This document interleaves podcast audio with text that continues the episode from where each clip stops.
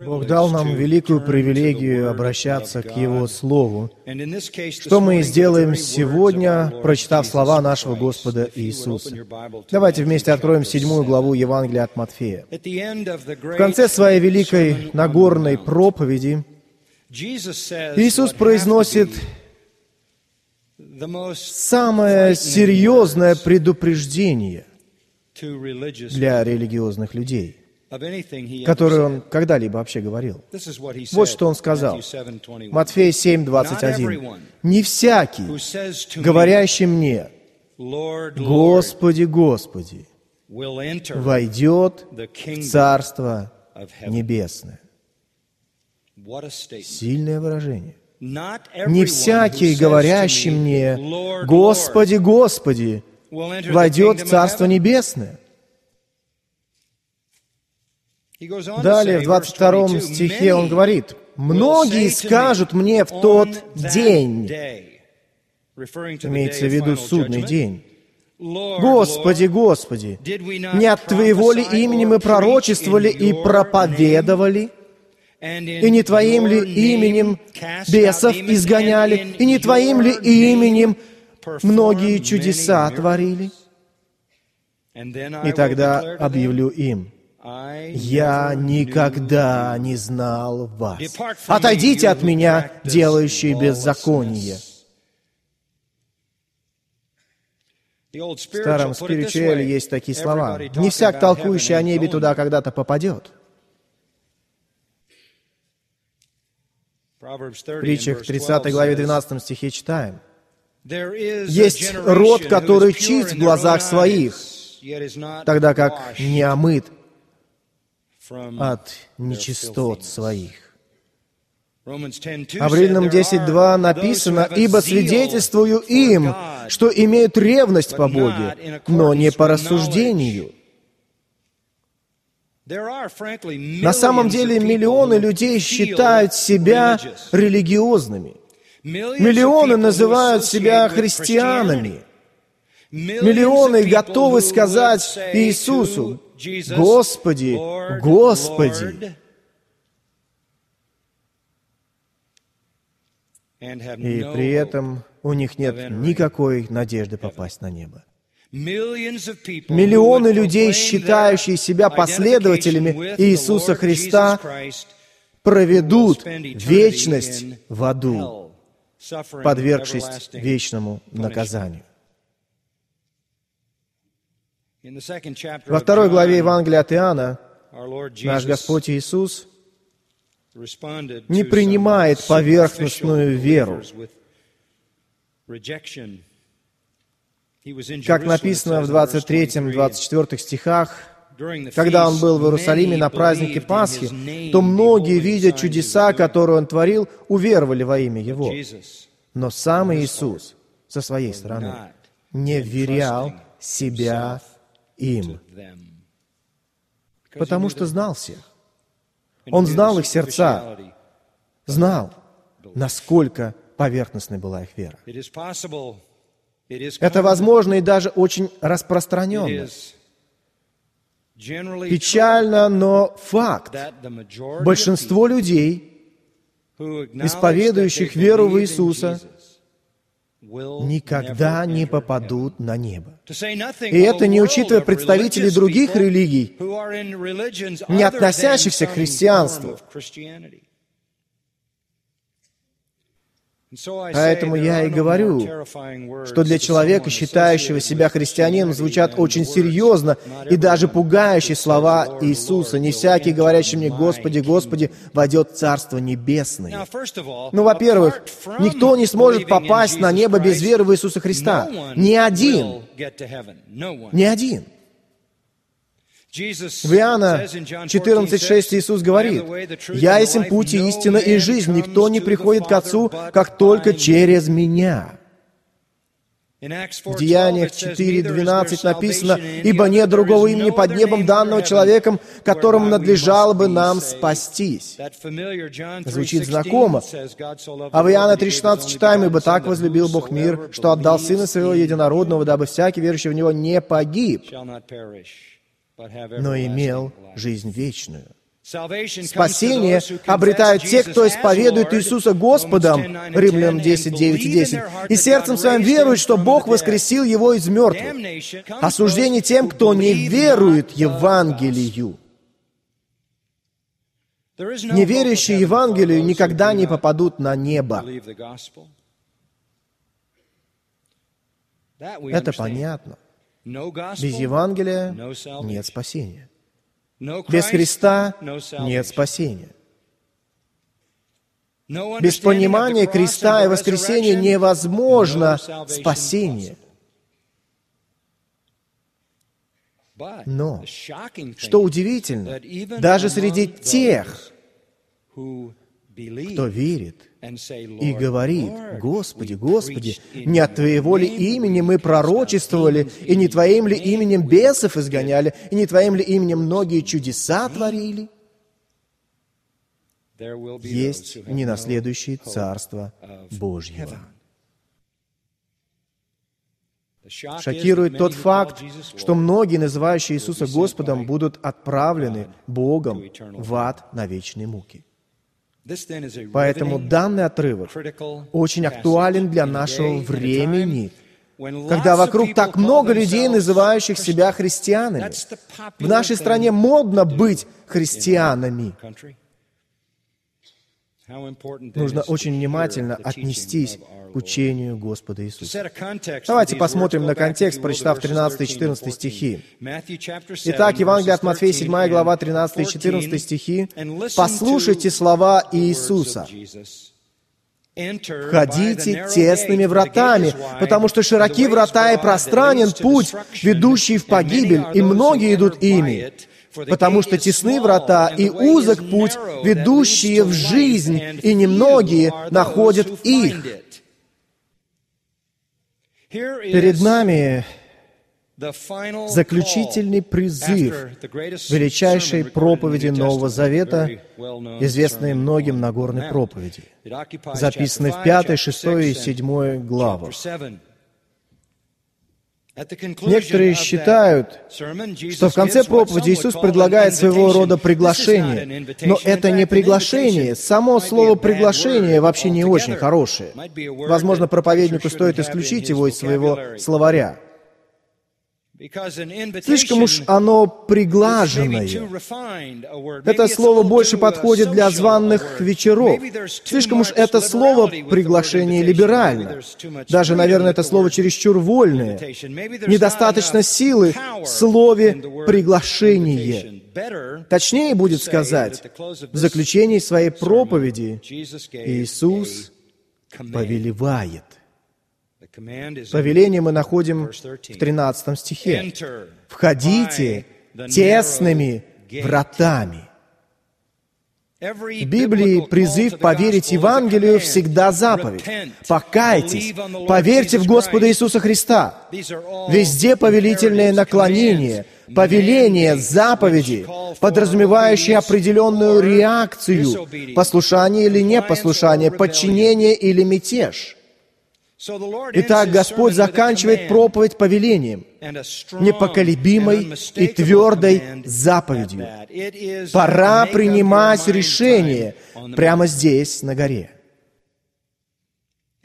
Фактически вся проповедь строится на контрасте. Строится на контрасте между истинной религией и религией иудаизма – да и вообще между истинной религией и любой другой религией, потому что, по сути, все эти религии сводятся к одному. К Богу можно стараться прийти двумя дорогами. Известно лишь две дороги к Богу. Одна — это дела, усилия, собственная праведность человеческая. Другая дорога признать, что сами по себе мы ничем не можем угодить Богу. Человек либо старается делать угодное в глазах Бога, либо понимает, что не может сделать ничего подобного. Другого пути не существует. Третьего не дано. Известно лишь два пути на небо. Мы либо участвуем в достижении цели путешествия, либо нет.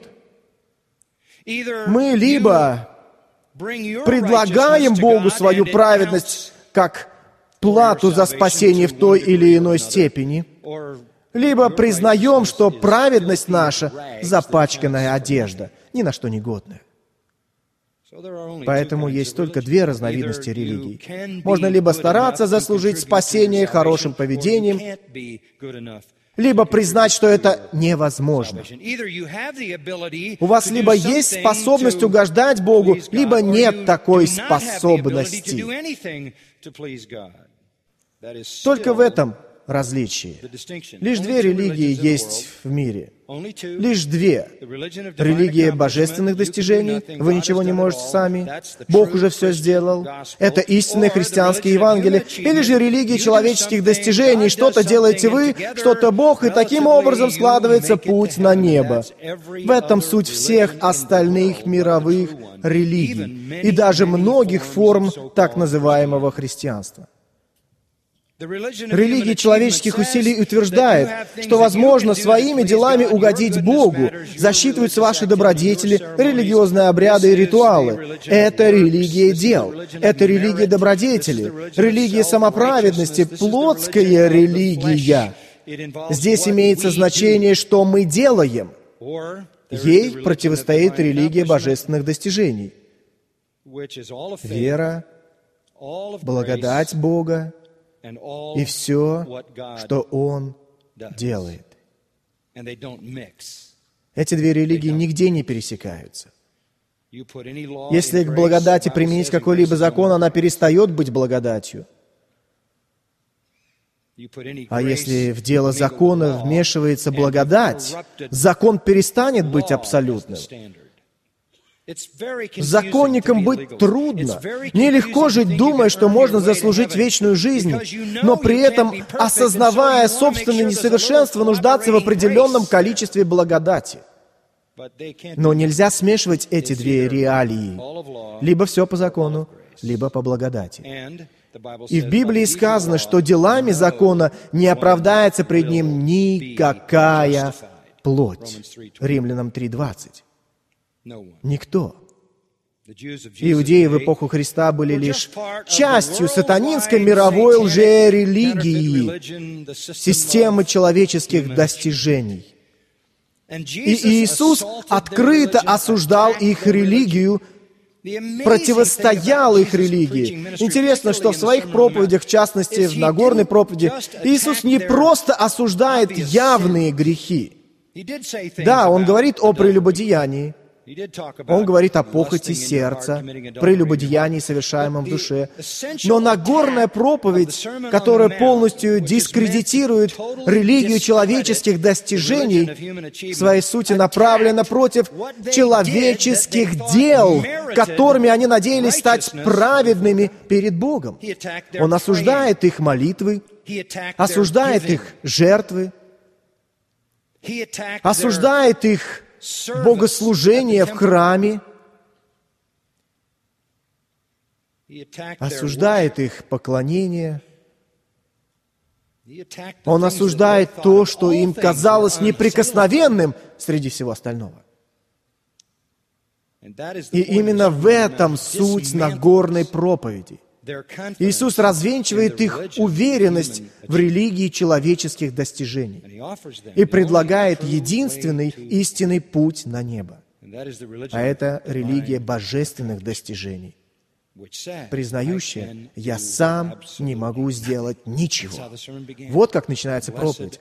«Блаженны нищие духом, ибо их есть Царство Небесное». Что это значит? Это значит банкроты. Слово «нищие» означает банкроты, беспомощные, ничего не имеющие, не заслуживающие, не способные что-нибудь предложить, сокрушенные духом, сломленные, раздавленные, те, что оплакивают свое незавидное положение, те, что смирились смирились, осознав это, и те, что жаждут праведности, которую не могут приобрести собственными силами. Никто не может попасть на небо дорогой религии человеческих достижений. Единственный путь — божественное вмешательство. Именно это сделал Бог, чтобы спасти грешников через жертву Иисуса Христа на кресте и Его воскресение. Итак, Иисус противопоставляет все лжерелигии истине. Подходя к заключению проповеди, Иисус дает повеление заповедь. Очевидно, что перед нами противопоставление, поскольку речь идет о двух вратах, узких и широких, два пути, широкий и узкий, два места назначения, жизнь и погибель, две группы, многие и немногие. В стихах с 15 по 20 говорится о двух типах деревьев, добром и худом, двух типах плодов, добром и худом. Также есть два типа людей, те, кто говорят, и те, кто исполняют. Два строителя, благоразумный и безрассудный, два основания, камень и песок, два дома, один устоял, другой упал. Все религии можно свести к простому контрасту. Трудно найти более точное описание выбора, стоящего перед каждым человеком. Мы выбираем либо тесные врата, либо широкий путь. Всего два варианта. Тесные врата очень узкие, очень тесные. Широкие же врата вмещают разнообразные религиозные взгляды. Однако одна дорога ведет на небо, а другая, хотя на ней стоит указатель неба, прямой путь в ад. Давайте внимательнее посмотрим на эти противопоставления. Сначала говорится о двух вратах. Это путь на небо. Я покажу вам, что Иисус говорит о пути на небо. Во-первых, это врата. Входите тесными вратами, потому что широки врата, и пространен путь, ведущий в погибель, и многие идут ими. Потому что тесны врата и узок путь, ведущий в жизнь, и немногие находят их. Обе дороги религиозные.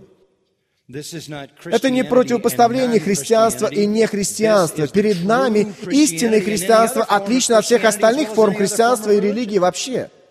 Обе дороги религиозны. Обе обещают привести к Богу. Обе обещают привести на небо. Никто не предлагает ад. Никто. Давай к нам, вместе пойдем в ад. Никто не заканчивает жизнь самоубийством, чтобы немедленно оказаться в аду. Никто не предлагает ад. Все предлагают небо. Но широкая дорога, хотя и имеет указатель неба, ведет прямо в ад. Поэтому повеление звучит очень ясно.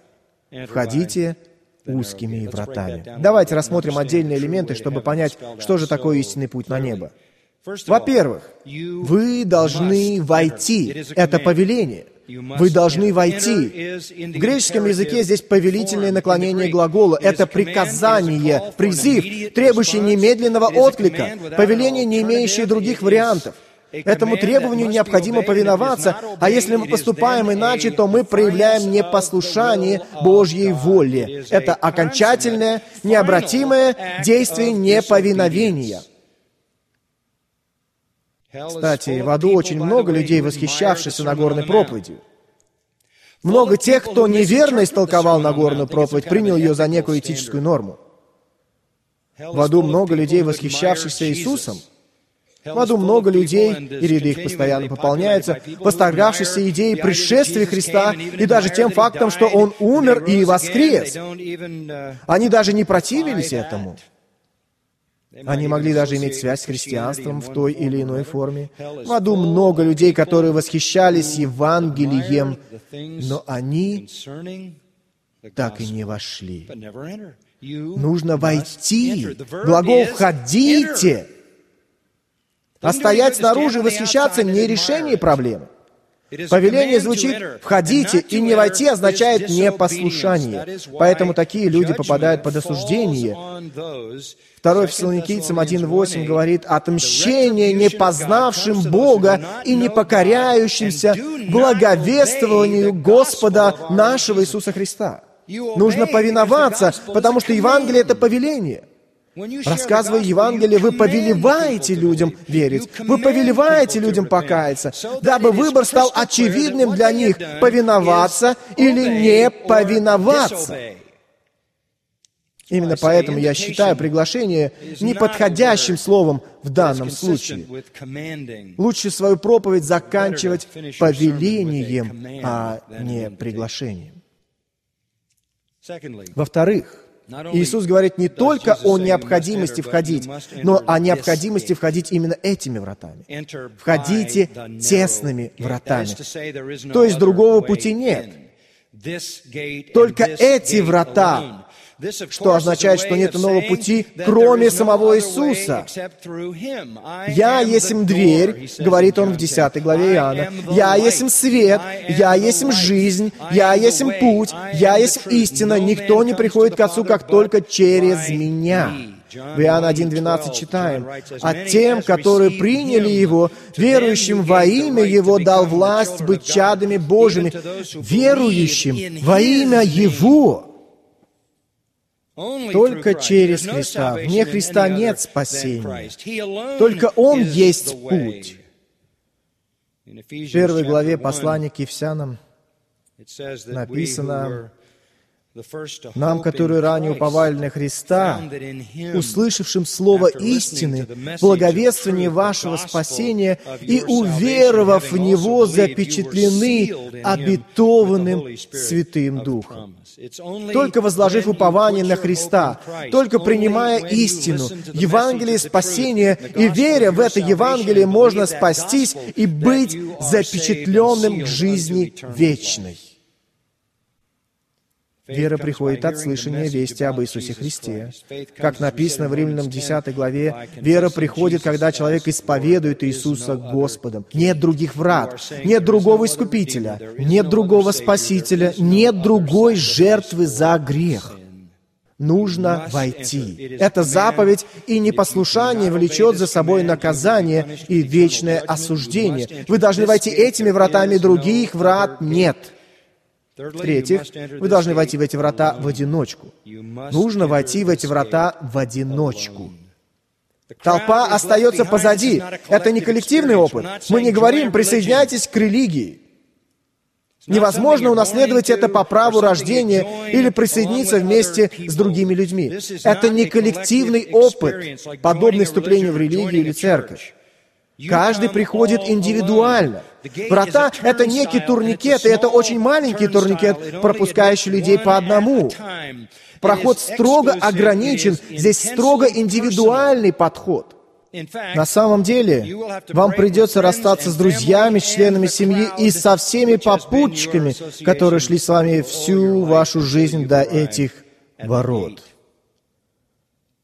Несколько раз Иисус говорит, что мы должны быть готовы возненавидеть родителей, братьев и сестер. Нужно быть готовыми отпустить мир, перестать любить мир и все, что в мире. Важно понять, что можно пройти, только оставив все свои привычные знакомства позади. Это не коллективный опыт.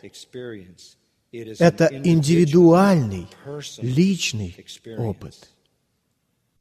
В Евангелии от Луки 14, 26 написано, «Если кто приходит ко мне и не возненавидит отца своего, и матери, и жены, и детей, и братьев, и сестер, а при том и самой жизни своей, тот не может быть моим учеником». Нужно отложить все человеческие отношения, какими бы они ни были важными, необходимыми, какими бы они ни были нормальными и естественными – до этого момента вы всегда принадлежали какой-то группе.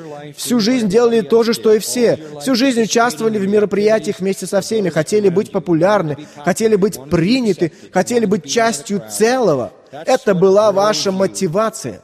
Теперь же вы приходите в полном одиночестве. Иудеи думали, что идут по дороге к небесам, потому что все вместе были детьми Авраама. Им казалось, что поскольку они произошли от Авраама, у них с Богом все заметано. Они думали, что, будучи обрезанными в младенчестве, они все автоматически стали наследниками Завета, поскольку все они иудеи, наследники Завета, обрезанные по всем правилам, знающие и почитающие закон, и как социум, живущий в соответствии с требованиями Ветхого Завета, поклоняясь Богу, то все у них нормально. Иисус говорит, в принципе, то же самое, что и Павел. Это все ссор. Все это ссор, хлам, мусор, грязь, бессмыслица. Вот насколько они отступили. Да и до сих пор пребывают в таком состоянии. Все это ничего не значит. Павел писал о себе. Обрезанный в восьмой день, из рода Израилева, колено Вениаминова, еврей от евреев, по учению фарисей. Все я почел тщетою. Но иудеи думали, что придут все вместе. Иисус же отвечает, нет, нет, строго по одному. Итак, он говорит, вы должны войти. Вы должны войти этими вратами. Вы должны войти этими вратами в одиночку. В-четвертых, в эти врата нужно войти в одиночку, и это нелегко. Меня очень огорчает, когда люди пытаются упростить этот путь. Таким образом, они способствуют ложным покаяниям. Заметьте, что говорит 14 стих, конец стиха. Потому что тесны врата и узок путь, ведущий в жизнь. И немногие находят их. Лишь немногие их находят. Это трудно. Подразумевается, что трудно найти сами ворота. Изначально трудно найти сами ворота. Я полностью согласен. Полностью согласен с таким утверждением. Сколько церквей попадется на вашем пути, если стартовать за 30 миль отсюда и двигаться по улице, прежде чем вы найдете вход Сколько сооружений религиозного толка придется вам миновать? Сколько проповедников нужно будет выслушать, прежде чем найдется человек, способный рассказать истину о пути в Царстве Бога, пути на небо? Сколько? Это поиск. Для людей такой поиск может стать агонией. Воскресенье за воскресеньем мы слышим свидетельства принимающих крещение. Люди говорят, я был несчастен, пытался найти ответ, я ходил туда и ходил сюда, я был там и слушал того и пробовал это. Это отчаянный, отчаянный поиск. Враг душ человеческих, сатана, главный враг Бога, создал много ложных религиозных систем, наполнил мир огромным количеством лжеучителей и ложных Евангелий. Истину отыскать очень трудно. Очень трудно. Даже обнаружив Библию, когда вы держите Библию в руках, но при этом можете находиться под влиянием лжеучителя, который научит вас неправде об этой самой Библии. Трудно. Скажу больше. Трудно не только потому, что нелегко отыскать. Трудно потому, что даже обнаружив нужную дверь, тяжело войти в нее. Очень тяжело. Луки 13, 24. Послушайте, что говорит Иисус. «Подвязайтесь войти сквозь тесные врата». Удивительное замечание. Подвязаться значит прилагать огромные усилия. Прилагать усилия, чтобы войти тесными вратами. Кто скажет, погодите, если это путь на небо, если на указателе написано небо, ура, наконец-то я нашел это. Я нашел путь на небо через Господа Иисуса. И вот я здесь. Почему это трудно? Почему нужно прилагать усилия? Далее в том же стихе Иисус продолжает, «Сказываю вам, многие поищут войти и не возмогут. Они придут, они найдут, они поймут, они захотят войти, но не смогут». Вот так. Войти трудно, тяжело. Даже услышав истину, нам трудно принять ее, посвятить себя этой истине. Это нелегко. Поэтому в Матфея 11:12 написано, «Царство Небесное силою берется, и употребляющие усилия восхищают его». Удивительное утверждение. Это для сильных, для людей, восхищающих царство не для пассивных, не для слабых, незаинтересованных и равнодушных. В Луки 16, 16 говорится, что для прохождения узких врат человеку необходимо приложить усилие. Перед нами требование быть сильными, бороться. Многие падают у порога, так и не войдя. Почему же так трудно пройти? Потому что, как читаем в Исаии 55.7, «Да оставит нечестивый путь свой, и беззаконник помыслы свои». Вот это да. Это значит, что нужно оставить за дверью свое ветхое «я», и это трудно. Всякое самоопределение, все амбиции, всякое своеволие, собственное господство в своей жизни, всякое ощущение собственной праведности, все мечты и желания – Именно это имеет в виду Иисус в Луки 9, 23, говоря, «Если кто хочет идти за Мною, отвергни себя». То есть речь не идет о том, что Иисус что-то привнесет в вашу жизнь и поможет достичь успеха в разных областях жизни. Здесь конец вашему «я». Это самоубийство. «Я умер». Теперь живет Христос. Вот о чем говорит Иеремия в своей книге 29.13. «И взыщите меня, и найдете, если взыщите меня всем сердцем вашим» усилие, напряжение, рывок. Плоть держится за грех, держится за гордыню, держится за мир. Поэтому так трудно, так тяжело. Богатый юноша приходит к Иисусу. Как мне наследовать жизнь вечную? На что Иисус отвечает? Продай все свое имение, а вырученные деньги раздай нищим. Что? Почему он так сказал? Иисус таким образом определил, насколько юноша готов прилагать усилия для обретения царства, напрячь все существо, бороться, чтобы войти. Но богатый юноша отвернулся и ушел. Никогда в жизни я не могу расстаться с деньгами. Мне нужна независимость. Я хочу поступать со своей собственностью по своему усмотрению, и я не подчинюсь тебе. Иисус лишь проверял готовность юноши подчиниться его господству. Он не хотел отвергнуть себя. Он не хотел умереть для себя. Не хотел оставить все и полностью подчиниться Христу. Итак, в эти врата могут войти только серьезно настроенные, жаждущие от всего сердца, отчаявшиеся и стремящиеся. Необходим определенный духовный напор. Мы видим подобное в Луки 18, когда отчаявшийся мытарь бьет себя кулаком в грудь. «Боже, будь милостив ко мне, грешнику!» И он доверяет Спасителю, только Спасителю. Мы приходим и говорим, у меня нет другой надежды. Я отказываюсь от всякой иной надежды. Отказываюсь от всякой религии, ритуалов, гордыни, собственной праведности. Я отказываюсь от себя. Я в отчаянии. В-пятых, вы должны войти, должны войти именно в эти врата, должны войти в эти врата в одиночку, должны войти в эти врата с усилием и должны войти в эти врата ногими. Я использую эту метафору, имея в виду, что через узкие врата невозможно протащить багаж. Маленький турникет не пропустит вас вместе со всем вашим скарбом.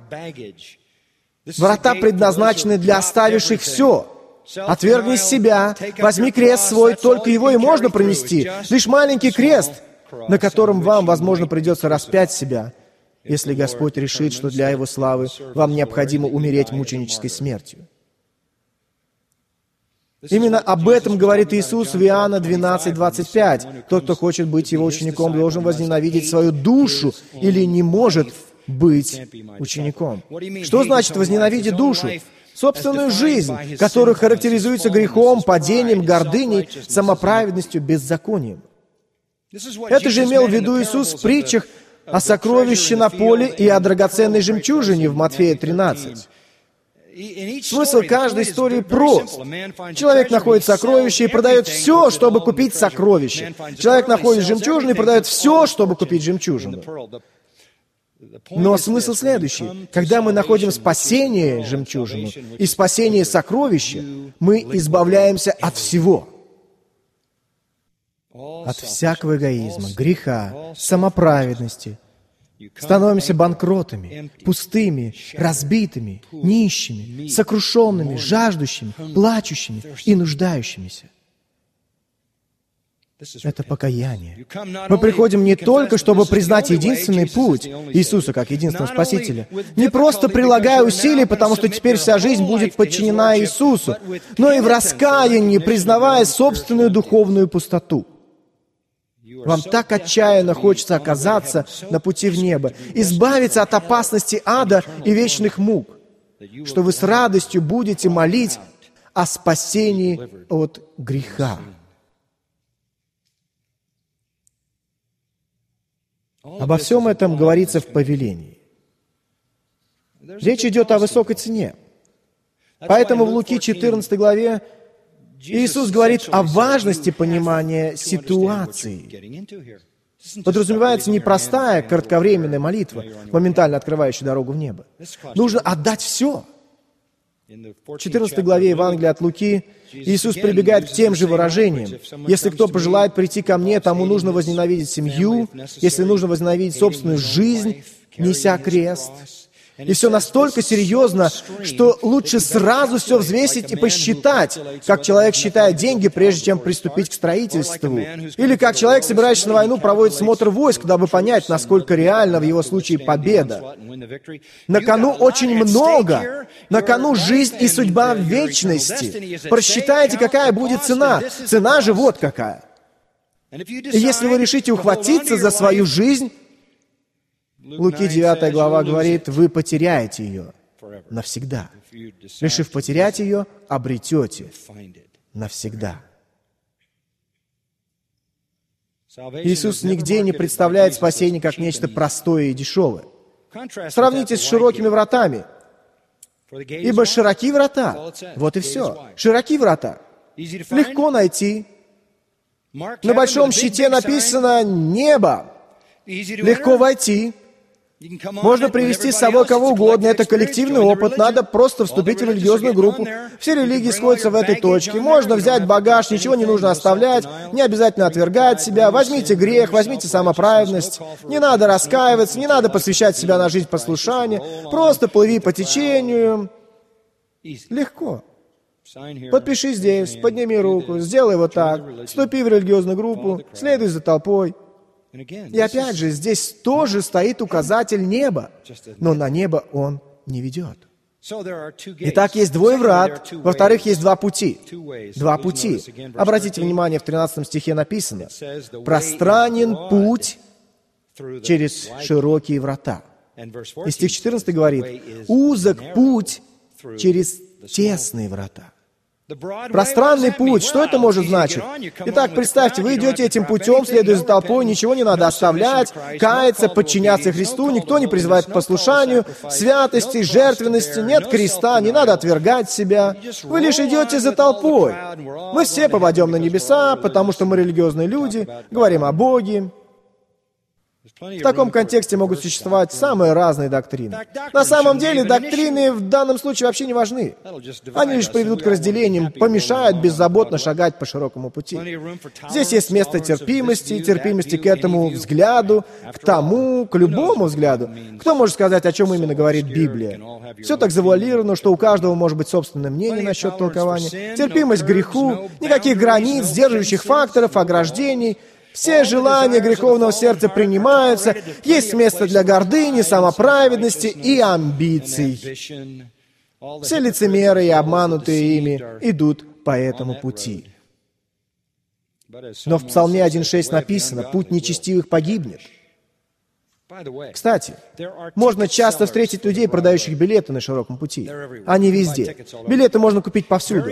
Очень трудно отыскать того, кто подскажет дорогу к узким вратам, и легко продавцов билетов в широкие врата. Они везде. В 15 стихе находим предостережение против них. «Берегитесь уже пророков.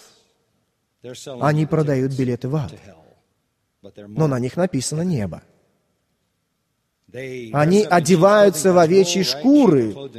Овцы, покрытые шерстью, а в библейские времена в шерсть одевались пророки. То есть они одеты как пророки, но внутренность у них волчья. Они хотят обобрать вас, разорвать ради собственной выгоды. Истинное лицо уже пророков описано в стихах с 16 по 20. Они приносят негодный плод.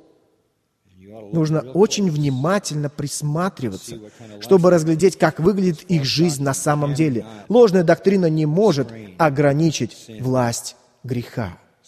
Итак, существует два пути. Есть широкий путь, но также есть узкий путь. Узок путь, говорится в 14 стихе. Это значит сжатый, ограниченный, четко очерченный, как врата. Почему узкий? Это отражение вашей жизни, согласно Матфея 28, стихи 19 и 20. «Все, что я повелел вам, это жизнь послушания Слову Бога».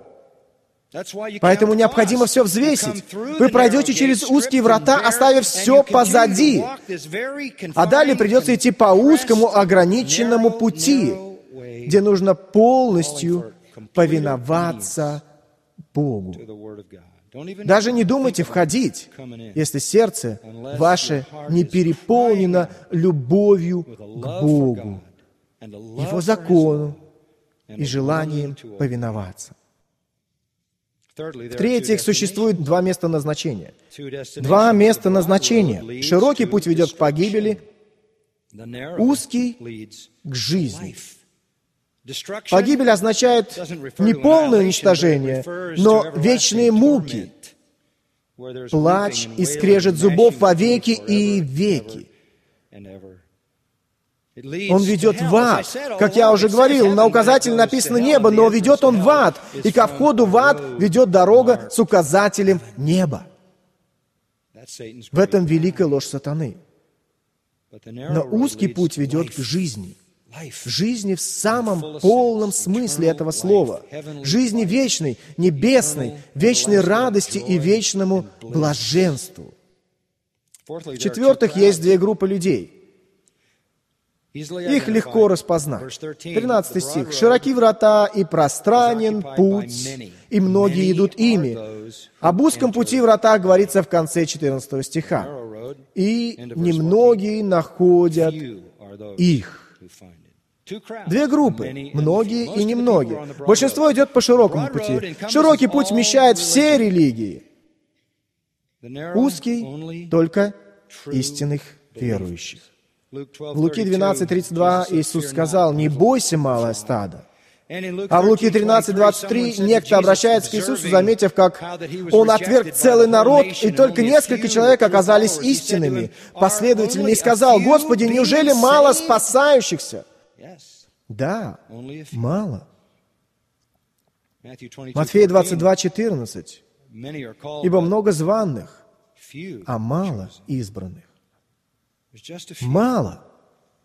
Но на широком пути толпы народа.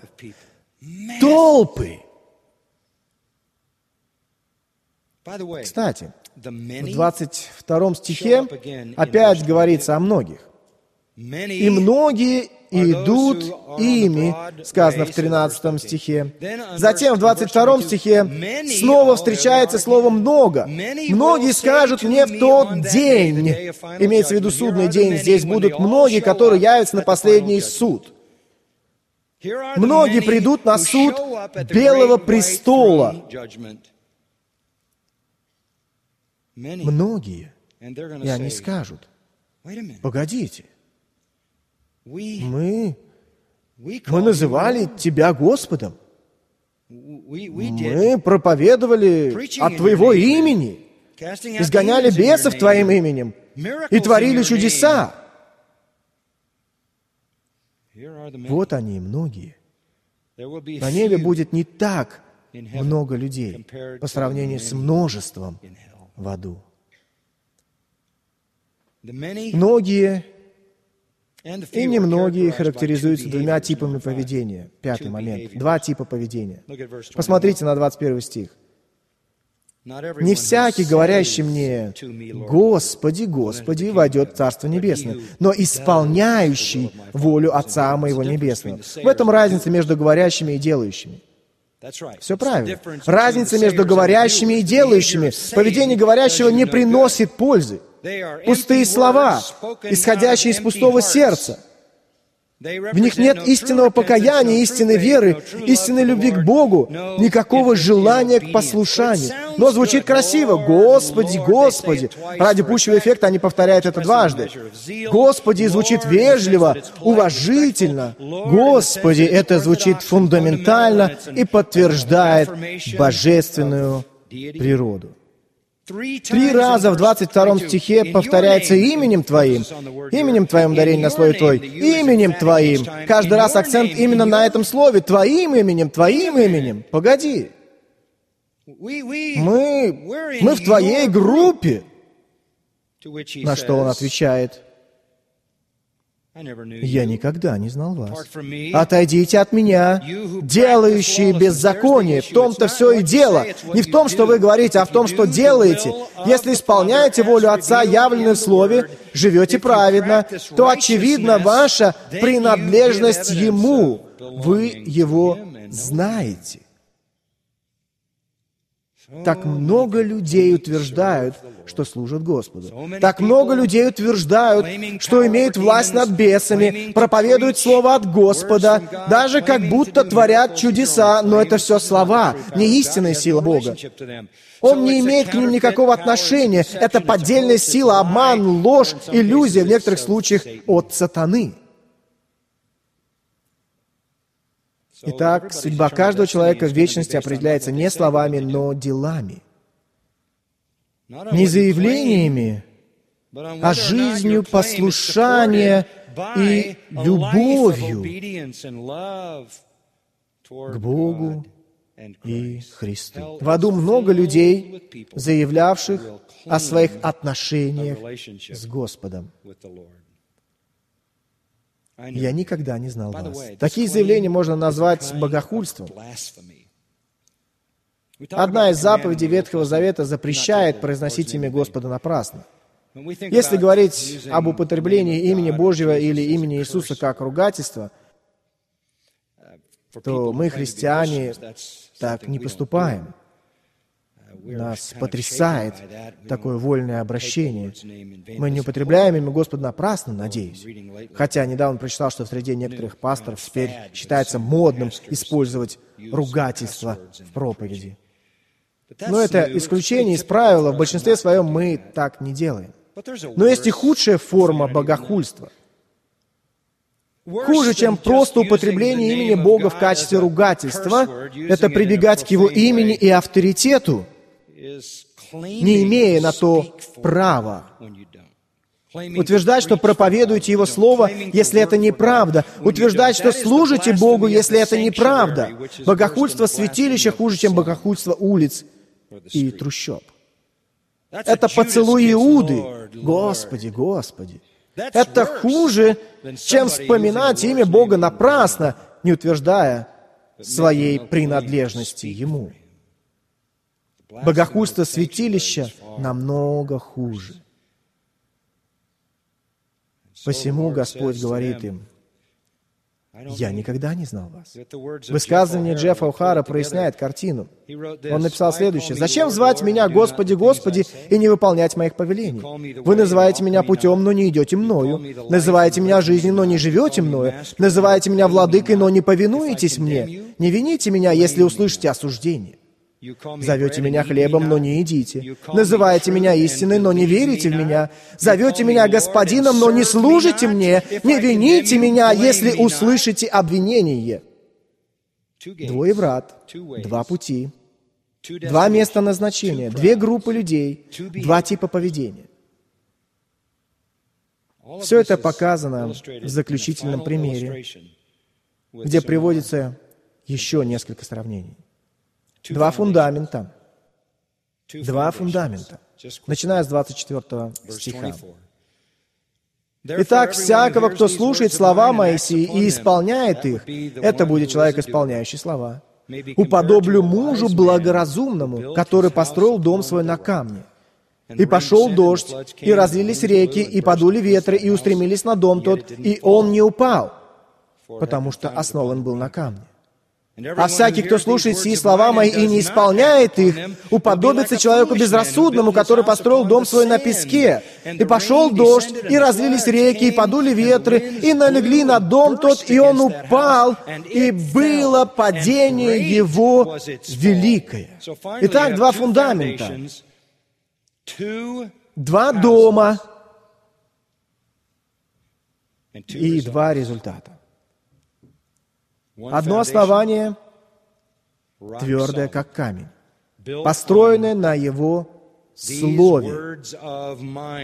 Слышать и действовать в соответствии с этим значит повиноваться Слову Бога праведной жизнью. Другое основание — слышать Слово, но не следовать Ему. Это дом, построенный на песке. Фундамент — это невидимая часть дома. В Луки 6, 47 и 48 Иисус сказал, первый человек копал и углубился, но основания не видно. Мы видим дом, религиозный дом и еще один религиозный дом. Выглядят два дома одинаково, и одна и та же буря налегает на оба дома. И пока буря не грянет, не удастся увидеть, на чем же они стоят. Буря — это суд, Божий суд.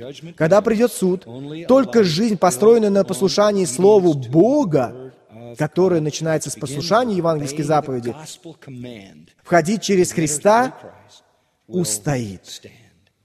Кто-то строит напряженно, кто-то играючи, кто-то поверхностно, кто-то глубоко, кто-то торопится, кто-то хочет строить по правилам. Буря суда все покажет. Надеюсь, что вместе с автором гимна вы можете воскликнуть. «Мой дом построен на крови и правде Господа Господ.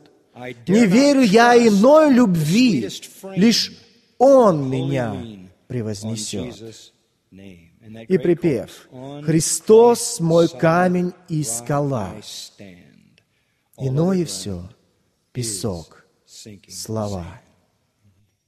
В заключение вы говорите, я не уверен, где я, просто не знаю. Давайте вернемся к седьмому стиху. Что мне делать? Что делать? Ты показал мне узкие врата. Как мне в них войти? В седьмом стихе Иисус говорит, «Просите, и дано будет вам. Ищите, и найдете. Стучите, и отворят вам. Ибо всякий просящий получает, и ищущий находит, и стучащему отворят. Вот оно. Просите, стучите, взывайте.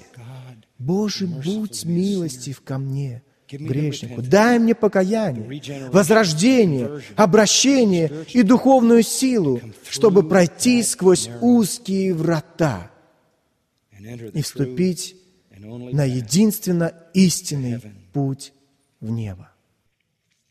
Отец, мы молимся сегодня за всех, услышавших эту весть. Боже, дай им силы сделать то, что они не могут сделать своими силами, чтобы войти в Твое Царствие сквозь узкие врата. Мы просим, молим, стучим, зная, что Ты обещал ответить. Мы молим о такой благодати и силе для ищущих грешников, отчаянно ищущих всем сердцем. Пусть Дух Твой действует, действует настолько, чтобы протащить их сквозь узкие врата, ибо они просят, как тот мытарь, ударяя себя в грудь. «Боже, будь милостив ко мне, грешнику. Дай грешникам войти по милости Твоей и ради Иисуса. Аминь. Проповедь, которую вы прослушали, была подготовлена служением «Благодать вам». Если вам понравилась эта проповедь, то вы можете заказать другие аудио и видео проповеди на русском языке. За информацией обращайтесь по электронной почте russia собака gty.org или по факсу 8 846 262 90 93. Полные конспекты проповеди можно найти на сайте www.gty.org/russian.